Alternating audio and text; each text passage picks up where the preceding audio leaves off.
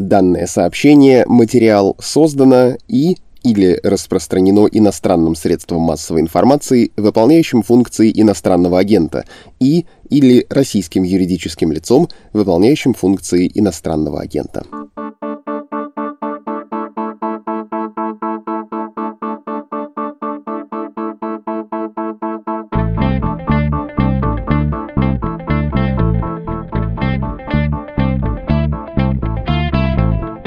Правозащитный проект «ГУЛАГу нет» получил 40 гигабайт записей пыток и изнасилований заключенных в России. Этот архив удалось вывести из страны, и сейчас материалы постепенно публикуются.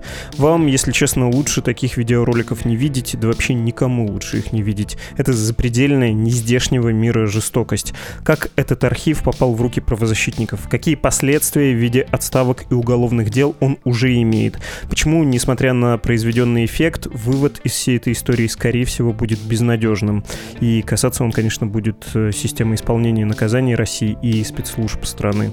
Обсудим все это сейчас с основателем ГУЛАГу нет Владимиром Осечкиным в подкасте «Что случилось?». Этот подкаст посвящен новостям, которые долго остаются важными. Веду его я, Владислав Горин.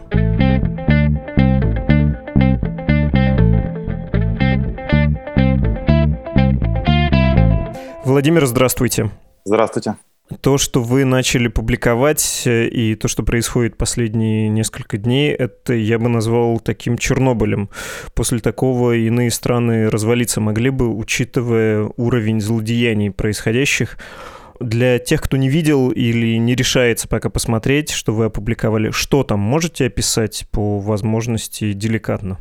Да, конечно, но единственное, только сразу хочу оговориться, что все-таки Чернобыль, он загрязнял окружающую среду, это была катастрофа, а в данном случае мы наоборот ту катастрофу, которая происходила в гуманитарном плане, когда сотни людей подвергались пыткам и избиениям, мы эту систему вскрыли, как раз чтобы остановить и очистить вот эту вот экосистему России, чтобы люди начали жить спокойно, не опасаясь за то, что кто-то их будет э, завтра бить, э, насиловать, унижать, там, писать им в лицо и разрывать им задние проходы.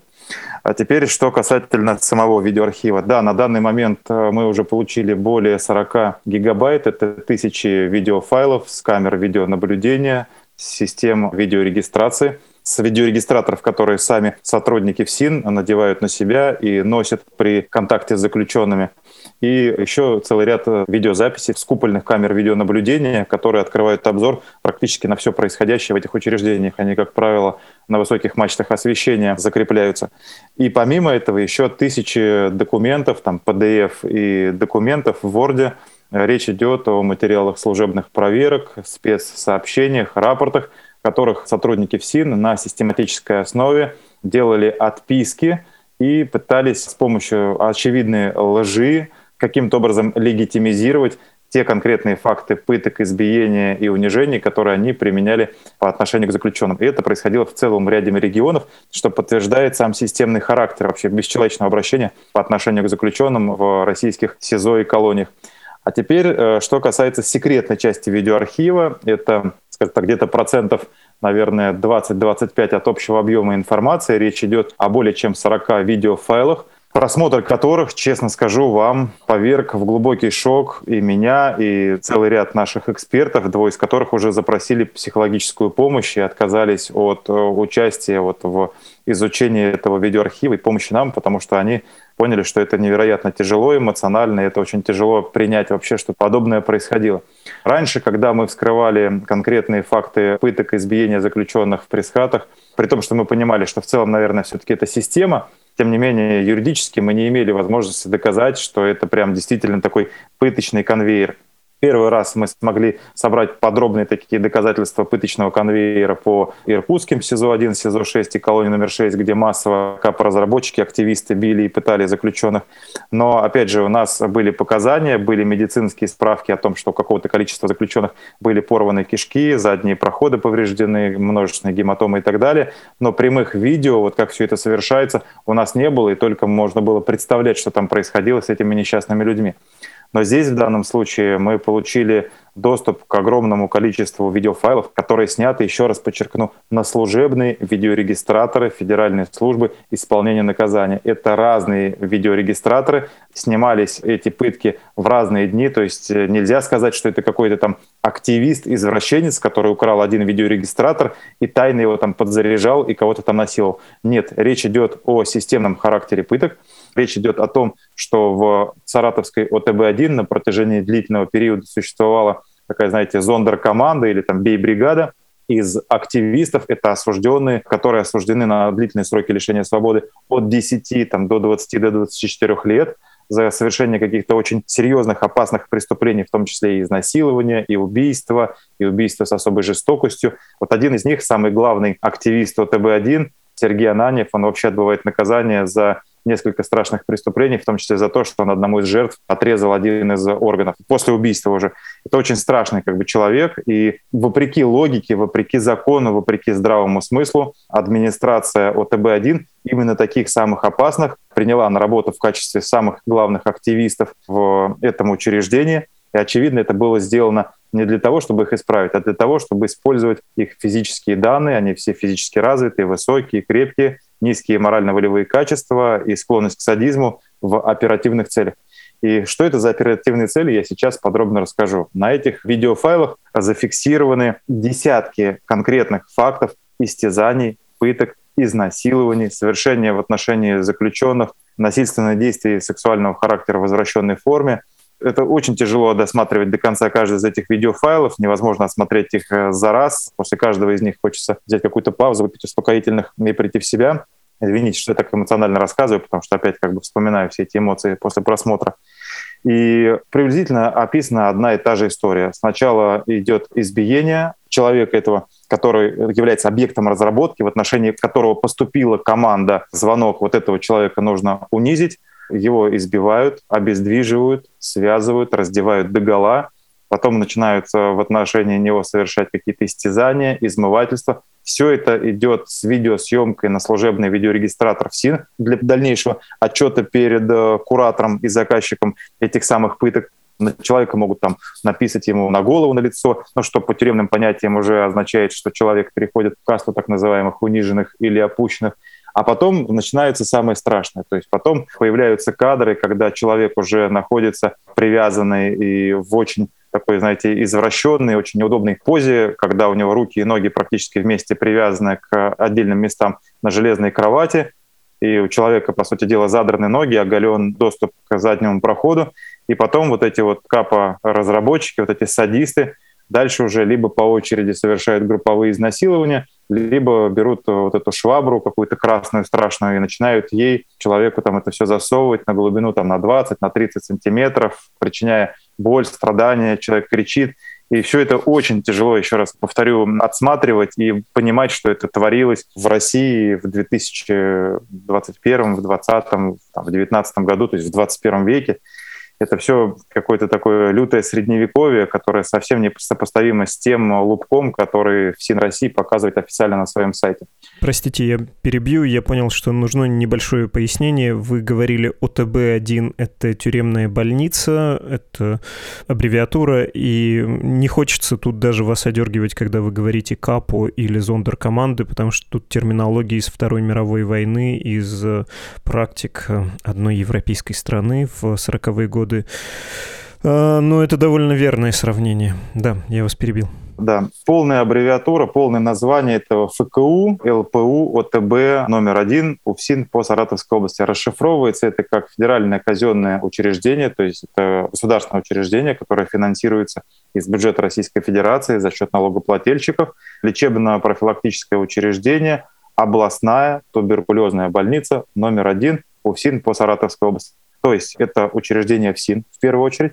И да, формально это должно было быть лечебным учреждением, которым заключенных лечат.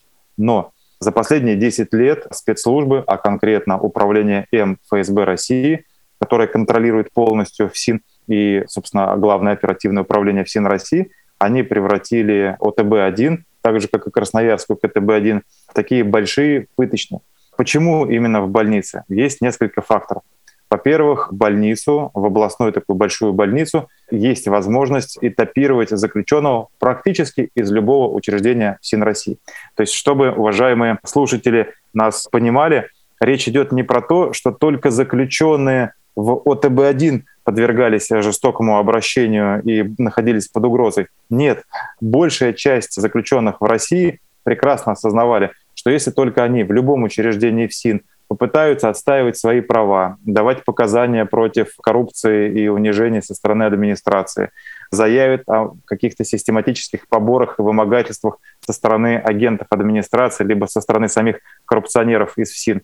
Их в любой момент могут этапировать в ОТБ-1 Саратова, речь идет про Поволжье и Центральный федеральный округ, или если речь идет про Сибирь, то в любой момент их могут этапировать вот в эту Красноярскую КТБ-1, где практически то же самое происходило и происходит по сей день.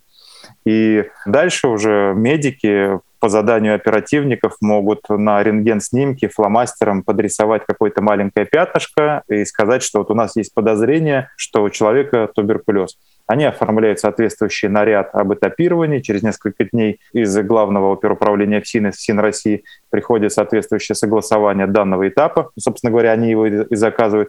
И любого человека могут из любого региона России этапировать в ФКУ ОТБ-1, где в дальнейшем э, к нему могут быть применены эти пытки. Поэтому речь идет в первую очередь не о том, что только тысячи заключенных в ОТБ-1 находились в таком страшном положении. Нет, есть целый ряд конкретных примеров, и видео это подтверждают, когда заключенных на эти пытки переводили из других учреждений в СИН России непосредственно для того, чтобы там в дальнейшем в отношении них было реализовано, извините за сленг, как они это называли, спецмероприятие. То есть, по сути дела, это было такое вполне понятное для оперативников СИН и ФСБ спецмероприятие, в ходе которого человека били, пытали, насиловали, фиксировали все это дело на видеорегистраторы. Для чего? Для того, чтобы в последующем оперативники приезжали к этому человеку и вербовали его. То есть это двойное преступление. Сначала человека унижают, подвергают страшнейшим вообще мукам, а потом начинаются нравственные муки, когда к нему приезжают оперативники и говорят, у нас есть для тебя два варианта. Или мы сейчас это видео разглашаем, и основная масса заключенных понимает, что ты теперь так называемый опущенный, и весь твой срок 5, 6, 7, 8 лет ты будешь в этой касте самых униженных и, соответственно, будешь выполнять самую грязную, самую унизительную работу в колонии. Ну, мыть туалеты за всеми, залезать в канализацию с лопатой, когда там она засоряется, что часто бывает в колониях, и так далее, и так далее. Мы тебя опозорим перед заключенными, и ты навсегда уже попадешь в эту касту, из которой обратно возврата нет по тюремным понятиям. И плюс, конечно же, да, мы передадим эту весточку там, твоим родным, близким, э, твоей там, жене. И мужчина, ну, практически любой мужчина, он понимает, что ну, это просто гигантские будут унижения впереди, и очень многие соглашались сотрудничать. От кого-то требовали подписать самооговор, взять еще какое-то преступление на себя. От кого-то требовали дать показания против третьих лиц, в том числе невиновных, против кого нужно было оперативникам сфабриковать какие-то материалы и сфальсифицировать. А кто-то просто уже в дальнейшем соглашался сотрудничать с ними, становился их агентом, стукачом, которого потом в последующем запросто могли уже использовать в отношении точно такого же КАПа. И самое страшное, почему я говорю и утверждаю на основе уже процессуальных документов и собранных объективных доказательств, что имеет место пыточный конвейер. Самое страшное для нас было открытие, еще раз я провожу здесь параллели, вот мы с начала этого года, там с конца прошлого проводим большое независимое расследование по пыточному конвейеру в учреждениях ГУФСИН по Иркутской области, где в Иркутске существовал пыточный конвейер. Так вот, самое громкое дело, которое получило федеральную огласку и во всех средствах массовой информации в конце 2020 года гремело, речь идет про то, как заключенного тувинца Кижик Кандара этапировали после акции протеста против пыток из ИК-15 в Ангарске, в СИЗО номер один ГУФСИНа по Иркутской области, где вот в этом иркутском СИЗО, самом страшном, наверное, учреждении в России, его подвергли жестоким пыткам и избиениям. И самое страшное, что сейчас уже установлено даже Следственным комитетом России и содержится в материалах уголовного дела, из шести заключенных, которые пытали Кижи Кандара, в том числе совершали групповое изнасилование, были три ВИЧ-инфицированных, и несколько осужденных. Ранее вместе с Кижиком Андаром отбывали наказание ВК-15, вместе с ним принимали участие в мирной акции протеста против пыток, и когда их привезли в апреле и мае 2020 года после акции протеста, предварительно их серьезно избив и раздев догола из ИК-15 в СИЗО-1, дальше вот с ними совершили самые страшные пытки, и через какое-то время, через какие-то недели эти заключенные, в том числе осужденный Олейников, у него среди заключенных было прозвище «Сибиряк», который раньше ВК-15 был одним из смотрящих, смотрящим за трассой, за какой-то частью какого-то там движения в среде заключенных. Человек, который там жил блатной жизнью и другим рассказывал, что такое людское, что такое воровское, какие там понятия. И этот человек сам через несколько месяцев, находясь в этом пыточном СИЗО, во-первых, полностью, конечно же, отказался от всех своих убеждений и так далее, но дело не в этом. Дело в том, что он превратился в орудие для пыток, и для совершения самого страшного. И через несколько месяцев, уже в ноябре 2020 года, в этой пресс-хате в четвертом корпусе сезона номер один Иркутска он уже участвовал в изнасиловании, в избиении, в пытках Кижика Андара, в результате которого они ему повредили кишечник, и потом Кижика в срочном порядке, чтобы спасти его жизнь, этапировали, проводили с ним несколько тяжелых операций, выводили кишку через живот, и он больше полугода ходил с калоприемником. Это страшнейшие вещи. То есть речь идет про то, что эти пыточные конвейеры, они расчеловечивают людей. И попадая в такой пыточный конвейер, есть те, кто не ломается и кого, по сути дела, там вообще убивают физически, а есть те, кто, не выдержав пыток, через какие-то месяцы соглашаются пытать точно таких же людей, как они сами. Вот в этом самое страшное. Это очень страшная система, и, конечно же, можно очень долго порицать как очень любят это делать э, интернет-пользователи, самих вот этих капо-разработчиков и садистов, что, конечно же, вполне обоснованно и логично. Но все же я бы сейчас хотел перевести фокус внимания на тех, кто это все организовывал, кто все это заказывал, кто все это согласовывал. Потому что вот сейчас, например, мы знаем, что уже после огласки, после разоблачения вот этой пыточной саратовской ОТБ-1, после публикации неопровержимых доказательств, записанных на видеорегистраторы, показывающих и демонстрирующих четкую взаимосвязь садистов с администрацией, да, возбуждены уголовные дела, произведена вчера отставка, там, увольнение с позором всей администрации, всего руководства Саратовской ОТБ-1, но ведь они тоже были в этой истории, так же, как эти самые КАПа, винтиками в этой во всей системе. Потому что наш источник, Сергей, которому мы полностью доверяем, и чьи показания нам подтверждаются тысячами файлов и другими показаниями других людей, он рассказывает о том, что после того, как с видеорегистратора ему приходилось скачивать эти данные на один из компьютеров в штабе отдела безопасности ОТБ-1, После этого начальник отдела безопасности, либо начальник ОТБ-1 Сергей Мальцев, либо Павел Гаценко давали ему прямое указание переносить данный видеофайл помимо компьютера, который, кстати говоря, не был на балансе учреждения, это был компьютер, который возник из воздуха и которого якобы там по документам не было, переносить помимо этого этот файл на флешку, и Мальцев или Гаценко потом уезжали куда-то и данную флешку передавали как э, предполагает Сергей, и как несколько раз рассказывал ему Сергей Мальцев, данные флешки передавались сотрудникам УФСБ и э, оперативникам главного оперуправления ФСИН. Прямых доказательств этого у нас нет, но мы еще раз понимаем, что те, кто стоял за этапированием, за организацией спецнарядов и переводу э, вот этих вот избитых, изнасилованных заключенных из разных регионов и из разных учреждений ФСИН в ОТБ-1, именно они, очевидно, и получали эту самую флешку, которые потом в последующем использовали для вербовки, для шантажа, для компрометации, либо для дискредитации этого конкретного заключенного в случае, если он отказывался с ними сотрудничать. Важнейшая мысль усвоили, что это все не отдельные эксцессы, это все система, причем иерархичная. Приказ о пытках может поступить из центра. Дьявольская логика состоит в том, что могут сказать, что-то плохо сняли, да, переснимайте. И тогда человек подвергается пыткам еще раз, чтобы на регистратор видео попало более качественное. Есть э, съемки, которые вы опубликовали с нагрудных видеорегистраторов сотрудников э, ФСИН из Иркутской, Саратовской, Владимирской областей Камчатки, Белгорода, кажется, никого не забыл. Но вы сказали, я повторю, ФСИН так устроено, что это по большому счету вся Россия. Если нужно вылечить или наоборот попытать заключенного, его перемещают по стране. ФСИН это такое государство в государстве со своей инфраструктурой, транспортом, медициной Это понятно. Да, вы хотели сказать про пересъемку отдельно. Да, вы правы. Когда Сергей подробно рассказывал об этом, был момент, когда он был реально на грани эмоционального срыва и истерики, потому что ему было очень тяжело признаваться в том, что он, по сути дела, был одним из соучастников этого пыточного конвейера. То есть, конечно же, он сам никого не бил, не пытал, но он находился в штабе, ему непосредственно начальник ОТБ Павел Гаценко и начальник отдела безопасности Сергей Мальцев давали задание подготовить этот видеорегистратор, очистить память, зарядить аккумулятор и выдать его через один или два часа Сергею Ананьеву. Это самый главный дневальный, вообще дневальный начальника ОТБ. Это осужденный, который является правой рукой начальника учреждения либо Радику Гимадееву, это тоже один из э, самых известных активистов, причем, кстати говоря, бывший милиционер, бывший полицейский. И, соответственно, вот эти вот палачи уходили, совершали самое страшное. Через 2-3 часа они возвращались, передавали Сергею этот видеорегистратор для того, чтобы он перенес эти файлы, данные для отчета перед руководством ОТБ-1 о выполненном в кавычках спецмероприятии, то есть о проведенных пытках в отношении этого человека.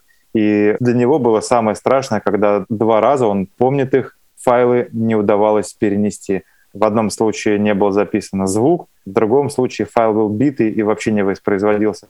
И он был вынужден докладывать об этом Сергею Викторовичу Мальцеву, майору внутренней службы, начальнику отдела безопасности ОТБ-1, который давал указания подготовить в срочном порядке новый видеорегистратор, звал к телефону, соответственно, либо Ананьева, либо Гемадеева, либо Шиянова, это вот основные активисты. И дальше поступала команда повторить пытку, и снять это все на новый видеорегистратор, только сделать это как можно быстрее, потому что время не ждет, и нужно в срочном порядке передавать отчет о выполненном мероприятии, в кавычках, да, куда-то там наверх. То есть абсолютно очевидно, что это была системная пыточная, которая на протяжении очень длительного периода времени ломала людские судьбы, подвергала сотни людей избиениям, пыткам, изнасилованиям.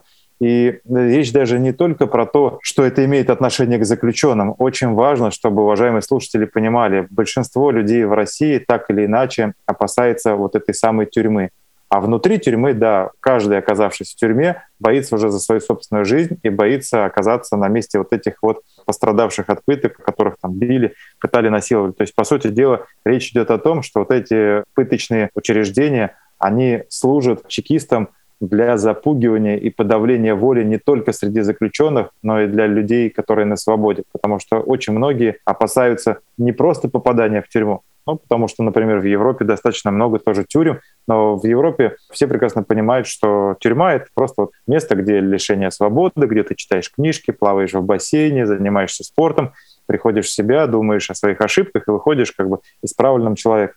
Нет, э, в России люди опасаются не просто того, что они окажутся в тюрьме. Они прекрасно понимают, что внутри тюрьмы созданы системы по унижению, что в любой момент, если ты пойдешь против системы, ты можешь оказаться в самом низу вот в этой касте, так называемом петушатнике там, или ГРМ, и дальше тебя будут использовать уже там вот в самых таких низменных целях. И поэтому вот эта система, почему с ней очень важно бороться, и почему, собственно говоря, мы призывали и призываем общество и правозащитников, и гражданских активистов, и оппозицию, да и вообще как бы, все здоровые силы общества бороться с этой историей, потому что именно вот эти вот страшные пыточные тюрьмы, они являются тем, что подавляет волю людей не только в тюрьме, но и на свободе. И это дело, по сути дела, теперь уже всего человечества, да, сейчас новость облетела весь мир, Вчера об этих страшных новостях писали практически все таблоиды мира, самые известные. Сотни миллионов людей по всему миру ужаснулись тому, что происходит в российских тюрьмах. И сейчас нам очень важна последовательность и очень важно объединяться всему обществу для того, чтобы все-таки добиться остановки этих пыточных конвейеров, и пресечение этой порочной практики, которую тайно и секретно использует ФСБ и ФСИН. Я про реакцию еще вас спрошу. Хочется небольшое уточнение сделать об истории того, как 40 гигабайт попали вам в руки, как они были вывезены из России, что можно рассказать про человека, про Сергея, который вам архив передал, что с ним сейчас, ну, понятно, с оговоркой, что должна быть обеспечена его личная безопасность и, наверное, безопасность его близких в России, если они остались там. Ну, Сергей на данный момент находится уже в относительной безопасности. Понятно, что с учетом всех последних лет, когда сотрудники ГРУ и СВР разъезжали по всему миру с ядами «Новичок» и так далее, и так далее, конечно же, понятно, что и координатора ГУЛАГу нет, и я, и сам Сергей какой-то степени мы находимся в зоне риска, но с точки зрения вот его там принудительного захвата, ареста, посадки в тюрьму, продолжения пыток. Нет, все уже, эта история для него завершена, рисков таких на данный момент нет, он находится в безопасности, он сейчас приходит в себя, он отдыхает, потому что для него последние дни это было очень тяжело эмоционально, начиная с момента, когда его там ФСБ вычислило в России. А простите, он был вольно наемным или он был заключенным, которого привлекли в силу его квалификации, умеет с компьютером работать к этому делу? Сергей, ему сейчас э, чуть больше 30 лет. На момент, когда он оказался в местах принудительного содержания во власти спецслужб, это произошло в 2013 году. Он был молодым белорусским айтишником, программистом, которого пригласили его знакомые в Краснодар отдохнуть, возможно, немножко поработать. И дальше, вот находясь несколько недель в Краснодаре, его один из знакомых попросил перевести на машине системный блок, отвезти другому человеку в другой город. Сергей, ничего не подозревая, сел за руль, повез вот этот компьютер, и через буквально несколько минут его задержали оперативники ФСБ, вскрыли этот компьютер, причем оперативники недолго думали, они прям сразу полезли в багажник, сразу достали этот системный блок, этот компьютер. То есть, по сути дела, они понимали, что они сейчас будут доставать. И дальше уже в этом системном блоке было обнаружено то, что, согласно экспертизам, именуется 6 килограмм синтетических наркотиков, что, конечно же, для Сергея было большим шоком. Ему начали пытаться предъявить обвинение, оказывать на него давление с тем, чтобы он взял ответственность и вину. При этом он дал пояснения четкие, что он вообще не имеет отношения к этому компьютеру, его только попросили отвести, и он думал, что он выполняет чью-то просьбу. Но, тем не менее, оперативники его не стали слушать, его избили, заставили подписать какие-то первичные протоколы. И потом, в последующем, еще несколько месяцев он находился до почти конца 2013 года в спецсизо ФСБ. Это сезон номер 5 в Краснодаре. Это очень маленький следственный изолятор, буквально на 10-11 камер. Камеры очень маленькие. И все, кто сидят э, в камерах этих СИЗО, они являются объектами оперативной разработки со стороны ФСБ. Оперативники ФСБ сопровождали уголовное дело в отношении Сергея. Следователи ФСБ расследовали это уголовное дело, при том, что очевидно, что здесь была подследственность МВД. Для чего это было сделано, абсолютно непонятно. То есть уже с самого начала с Сергеем начался какой-то детектив. На протяжении нескольких месяцев, как он рассказывает, его раз в неделю где-то выводили из камеры в оперативный кабинет, и несколько оперативников со следователями ФСБ его избивали и заставляли каждый раз переписывать какие-то показания и, в общем, из-за простого задержания с наркотиками за несколько месяцев этих избиений уголовное дело в отношении Сергея начало разрастаться до каких-то невероятных масштабов. То есть вот за счет вот этого молодого айтишника из Беларуси несколько сотрудников у ФСБ по Краснодарскому краю, очевидно, получили повышение за якобы раскрытие какого-то страшного преступления.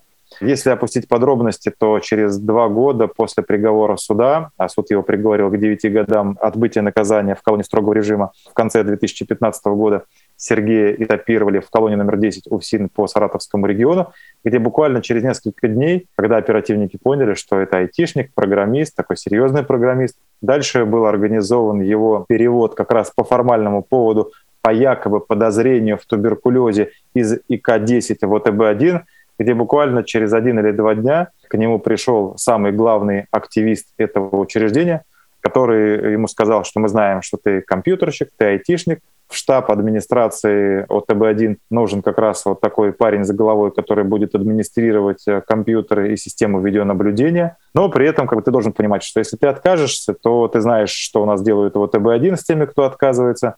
Соответственно, дальше твоя судьба будет незавидна. То есть по большому счету, как рассказывает Сергей, у него был выбор либо быть избитым, изнасилованным, переведенным в касту опущенных и отправленным на 6-7 лет в исправительную колонию, там, драить, чистить унитазы и чистить канализации, либо как айтишнику согласиться иметь доступ к компьютерам, не утрачивать какие-то свои навыки владения компьютером и хоть как-то находиться более-менее в относительно, скажем так, более комфортных условиях содержания.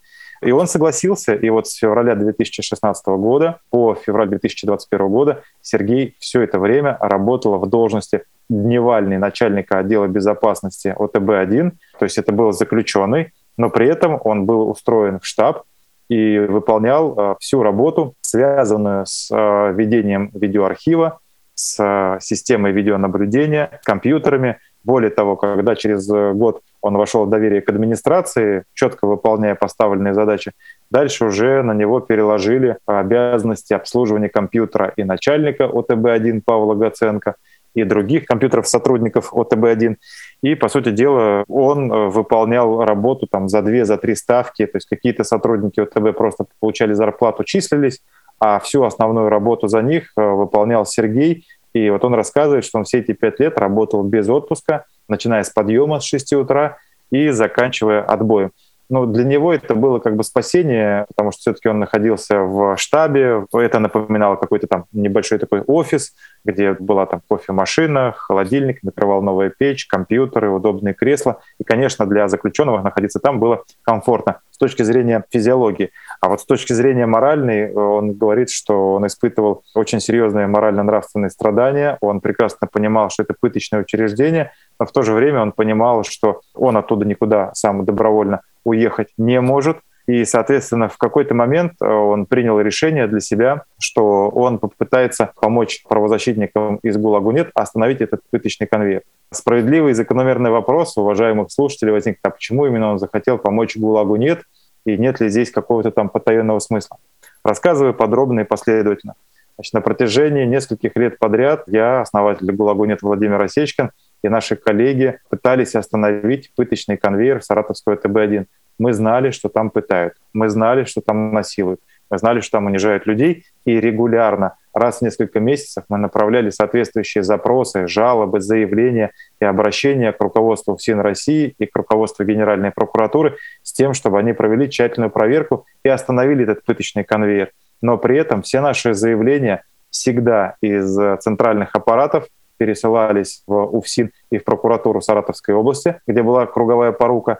И все эти материалы буквально через несколько дней, все мои жалобы на садиста Павла Гаценко, начальника ОТБ-1 и его подчиненных, все передавались и попадали на стол Павлу Гаценко, который, в свою очередь, э, звонил Сергею Мальцеву, начальнику отдела безопасности, который был, по сути дела, как ферзь в этом учреждении и был правой рукой Павла Гаценко. И дальше уже, соответственно, Мальцев занимался подготовкой отписок на заявление ГУЛАГу нет.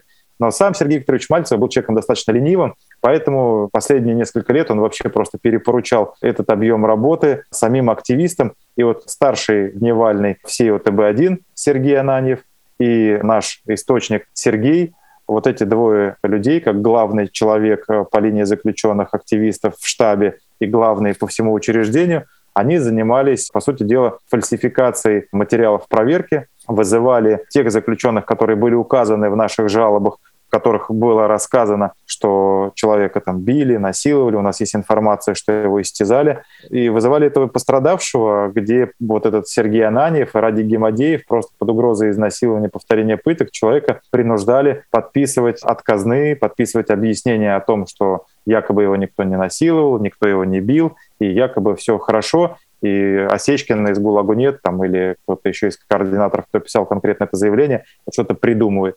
Вот. В случае, если кто-то из заключенных принципиально отказывался врать и подписывать это ложное объяснение, тогда ему давали возможность на бумаге написать все, что он хочет, соответственно, рассказать, э, там, пожаловаться, изобличить. После этого его активисты уводили обратно в одно из вот этих отделений для последующего там отбытия наказания и нахождения там. Конечно же, подвергая тоже, соответственно, там пыткам и унижениям за то, что он отказался это делать.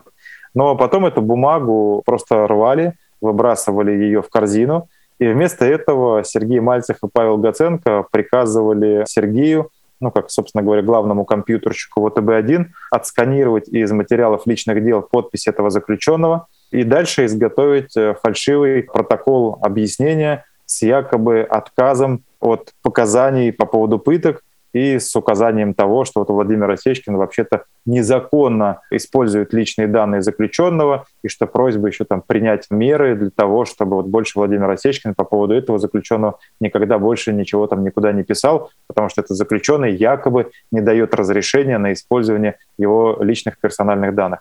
То есть доходило до такого абсурда, и при том, что Сергей все это делал под контролем и по приказу администрации, он э, внутри, в душе, как он рассказывает, негодовал, он прекрасно понимал, что это страшная система, и вот за эти годы за 2018, 2019, 2020 годы, когда они вот ЭБ-1 делали вот эти отписки на наши заявления, он понял, что существует э, вот такой правозащитный проект. Есть сайт ГУЛАГу нет, есть такой правозащитник Владимир Осечкин, который живет во Франции и который действительно пытается несколько лет подряд добиться остановки этого пыточного конвейера.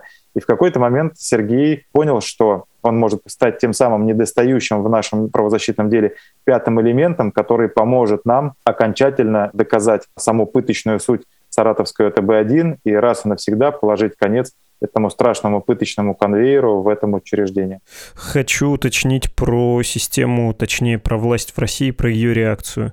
Все-таки, когда были предыдущие менее масштабные, откровенно говоря, и менее ужасные, если тут есть какая-то градация ужаса, случаи в Ярославской колонии, в Петрозаводске, даже чеченские дела, всегда была реакция. И в этот раз реакция практически образцовая. Руководство ФСИН начало проверку, СК возбудил дело, и, кажется, не одно, проверка генпрокуратуры прокуратуры, в Самарской области быстро случилась отставка руководства местного ФСИН. Песков сказал, видели, знаем, оценим. Ну, то есть я не знаю, просто мне трудно подобрать сравнение, какой еще подобного рода общественный скандал, общественный кризис вызвал бы такую быструю и, кажется, эффективную реакцию. Тут э, есть вопрос, не наговариваете ли вы, если с вашей точки зрения эта система и там повязаны все, то чего ж так реагируют? Да нет, конечно, мы не наговариваем, мы рассказываем правду. И еще раз подчеркну, власти, э, как это помягче бы сказать, так, давайте вот по фактам. Когда в 2013 году я возглавлял рабочую группу по защите прав заключенных в Государственной Думе, в 2013 году на одно из этих заседаний я пригласил, и к нам приехал действующий сотрудник Саратовской ОТБ-1 Дмитрий Шадрин. Его показания есть на нашем YouTube-канале «ГУЛАГу нет», и можно пройти и послушать то, о чем рассказывал этот честный и смелый человек, который проработал там буквально там полтора года.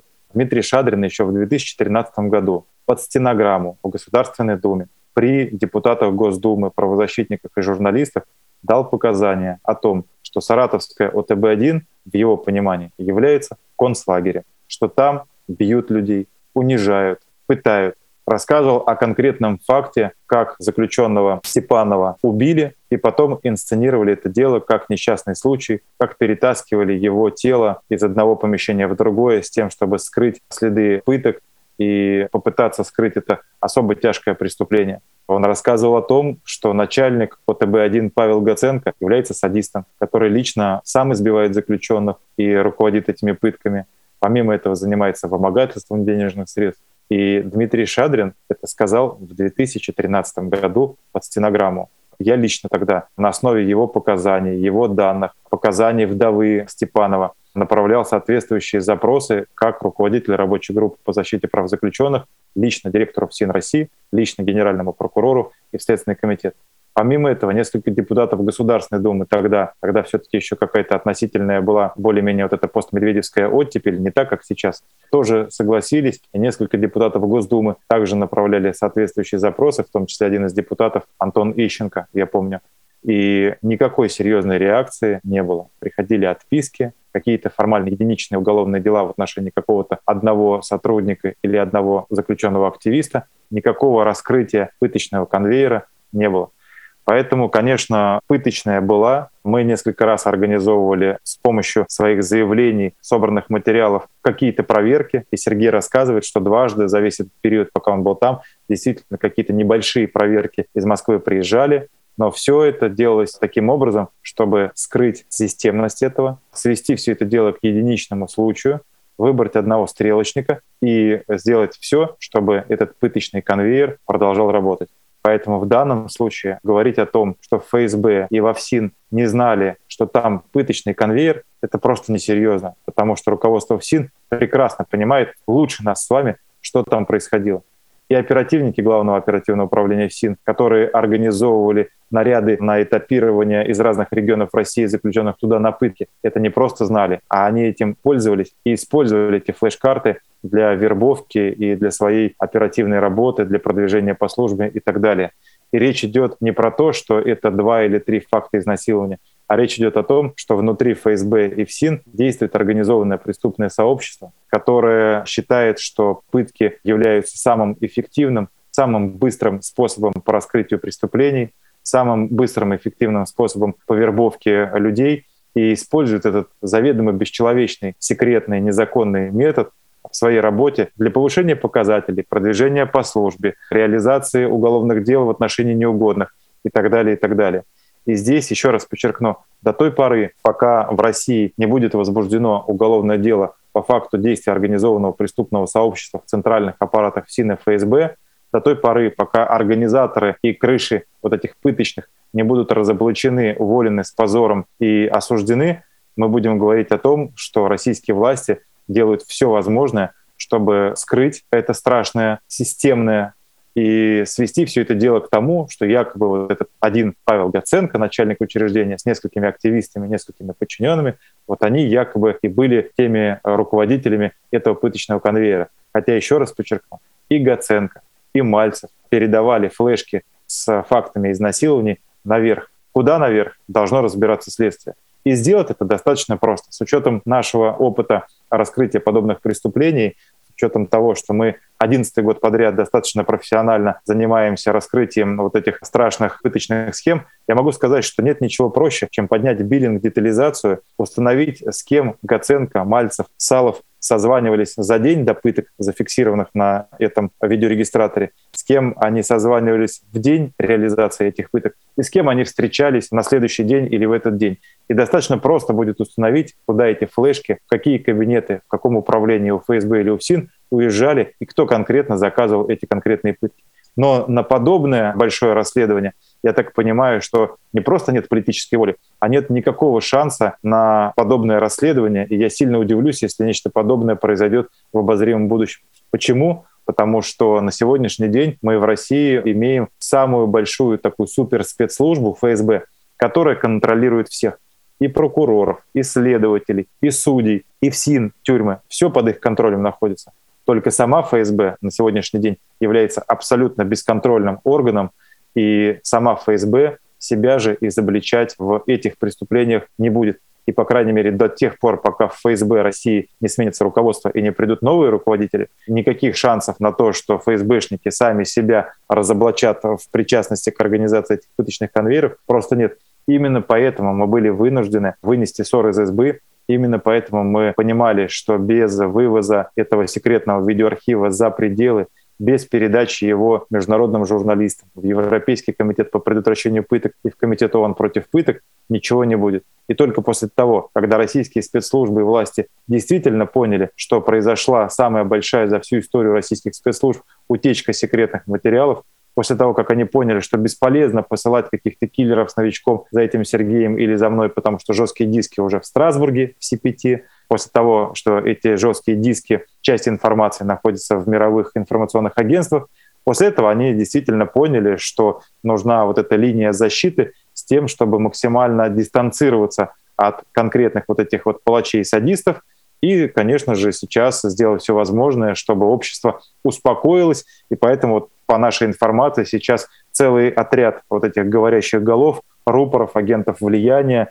из подконтрольных ФСБ администрации президента, там, общественников, различных деятелей сейчас поедет в Саратов для того, чтобы каким-то образом убаюкать общественное мнение и создать видимость того, что вот власти на самом деле хотят бороться с пыточным конвейером. Хотя еще раз подчеркну и напоминаю конкретный факт под стенограмму в Государственной Думе в 2013 году действующий сотрудник ОТБ-1 Дмитрий Шадрин давал уже показания о том, что это пыточное учреждение. Поэтому говорить о том, что российские власти не знали, чего-то недопонимали, все они знали и в 2013 году, и на протяжении всех этих восьми лет с 2013 года они получили от меня более 30 заявлений через интернет-приемные Кремля, ФСИН, Генпрокуратуры, Следственного комитета. Они знали, но покрывали, скрывали эту пыточную, давая возможность садистам продолжать бить, пытать и насиловать заключенных с целью сбора компромата и последующего шантажа и вербовки сотен людей. Предлагаю на этом не останавливаться, но это важная деталь про общественников, про ОНК и омбудсменов, в том числе и местных, там, региональных, которые до этого не находили никаких нарушений и сейчас говорят, ну, жалоб не было. Но это, кажется, тема довольно известная и рассказанная о том, что, особенно в последние годы, в ОНК произошла такая эволюция, сколько-то независимые наблюдатели, общественники были вымыты, и там сейчас какие-нибудь ветераны силовых органов сидят, которые соглашаются с администрацией администрациями и не видят часто проблем. Я хотел вам э, в качестве последнего вопроса задать вопрос или конспирологический, или даже параноидальный.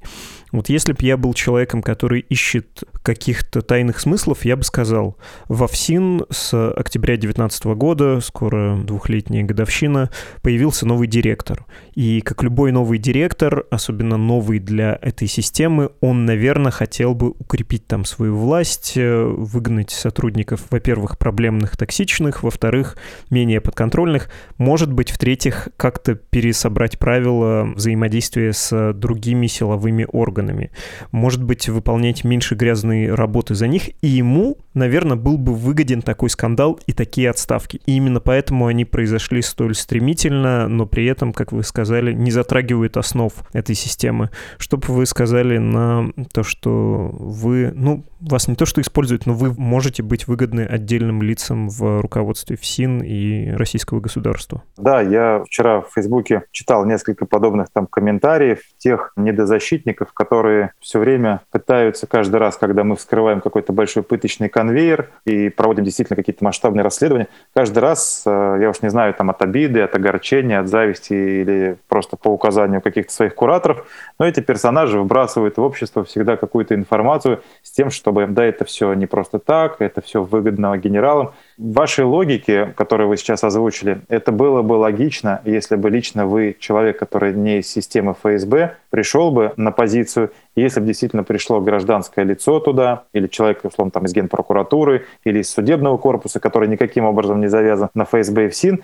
и если бы он видел в качестве руководства ФСИН свою карьеру на ближайшие там, 5-10 лет, это было бы вполне логично, чтобы этот человек что-то пытался там изменить. Но это большая ошибка, большое заблуждение. Не нужно про Александра Петровича Калашникова думать, что это человек, который хочет поменять систему, укрепить свою власть. Это начальник УФСБ по Красноярскому краю, который курировал в том числе ГУФСИН по Красноярскому краю. Как я уже озвучил, в ЕПКТ и в КТБ-1 Красноярска реализовывались и реализуются такие же страшные пыточные практики, как реализовывались и совершались в ОТБ-1. Это человек, который прекрасно понимает, что из себя представляет тюремная система. Это человек, который является генералом ФСБ. Это человек плоть от плоти ФСБ. И никакого отношения к ФСИН, по большому счету, он не имеет. Вы ни разу его не видели ни на одной фотографии с тем, чтобы он на себя надел мундир сотрудника Федеральной службы исполнения наказаний. Он все время ходит в штатском. Он в душе объективно, давайте называть вещи своими именами, презирает тюремщиков, презирает эту большую пыточную грязную систему. И то, что знаю лично я про Александра Калашникова, а у нас очень много источников на Житной и в Минюсте, это человек, который не хотел своего назначения на руководство в ОФСИН, и это человек, который мечтает, спит и видит, когда президент его переведет на позицию одного из заместителей директора Федеральной службы безопасности, и он вернется к руководству элитной спецслужбы в России никакого желания у него наводить какой-то системный порядок внутри ФСИН нет. И искать здесь какие-то тайные смыслы не нужно. Если бы этот Сергей не вынес бы этот видеоархив и под страхом смерти не передавал бы его нам и не покинул бы территорию, как бы, да, он рисковал не под страхом смерти, да, а он рисковал своей жизнью, чтобы разоблачить эту историю. Он решил нам помочь. Здесь в данном случае пытаться каким-то образом унизить стремление этого молодого человека или то, что мы на протяжении 10 лет подряд там трудились для того, чтобы разоблачить эту пыточную систему и искать здесь какой-то смысл в какой-то подковерной истории, да нет, конечно, к сожалению, это не так. Нет никакой политической серьезной воли для наведения порядка. Возьмем в пример аналогичную историю с раскрытием пыточного конвейера, которая произошла в конце 2020 года в Иркутске. Вылетела московская проверка после наших заявлений и разоблачений действительно произошли какие-то определенные отставки. Был уволен по дискредитирующим обстоятельствам начальник пыточного сезона номер один Игорь Макеев – были возбуждены несколько уголовных дел по фактам изнасилования, превышения полномочий. Обвинение было предъявлено начальнику пыточной колонии номер 6, начальнику оперативного отдела СИЗО номер 1, еще нескольким сотрудникам вот этих учреждений в связи с пытками в отношении Кижи Кандара и Тахиржона Бакиева. Обоих насиловали, обоим разорвали задние проходы, повредили кишечник. И там были медицинские, абсолютно медицинские документы и факты, как в виде операций, отчетов медиков, которые просто уже невозможно было игнорировать и скрывать. Там не было шанса у них скрыть эти преступления. И 25 февраля, по-моему, или 24 февраля 2021 года директор ФСИН Александр Калашников в Совете Федерации выступил перед журналистами, сенаторами, перед уполномоченной по правам человека, которая, по сути, является оперуполномоченной генералом Москальковой, перед Людмилой Нарусовой, которая, как известно, да, очень сильно близка к Владимиру Путину.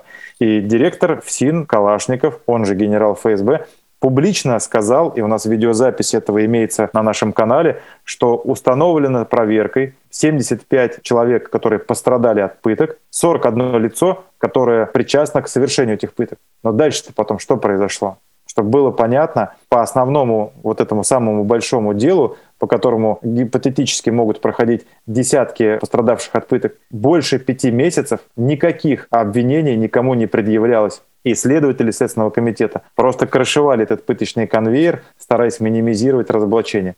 И только после того, как мы провели огромную работу с адвокатами, вышли на несколько разработчиков, которые устали от того, что сами совершали пытки, и дали об этом подробные показания нашим адвокатам под протокол и мне под видеоопрос. Вот после этого там что-то сдвинулось с мертвой точки, и расследование продолжилось. Поэтому если говорить про позицию российских спецслужб, то еще раз подчеркну, Калашников — это представитель ФСБ во ФСИН, еще несколько генералов ФСБ возглавляют ключевые управления и подразделения ФСИН, в том числе это управление Л, которое называется по документам ФКУ ГОДОП все на России, главное управление по обеспечению деятельности оперативных подразделений ФСИН.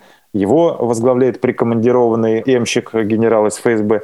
Еще несколько генералов прикомандированы в оперуправление и в УСБ ФСИН России.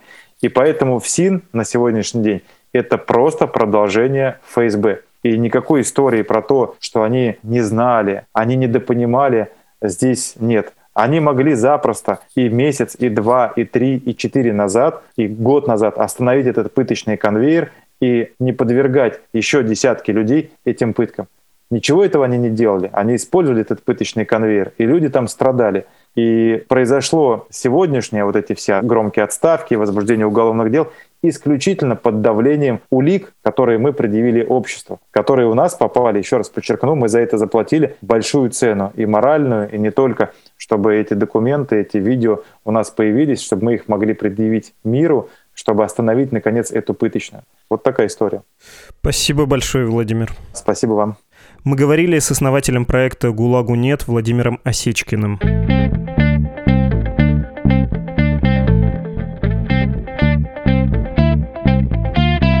Вы послушали подкаст «Что случилось?» о новостях, которые долго остаются важными. По запросу «Время проявить солидарность» любой поисковик вам сейчас выдаст страничку solidarity.io. Там можно помочь структурам, признанным в России иностранными агентами и в их числе, конечно, «Медуза».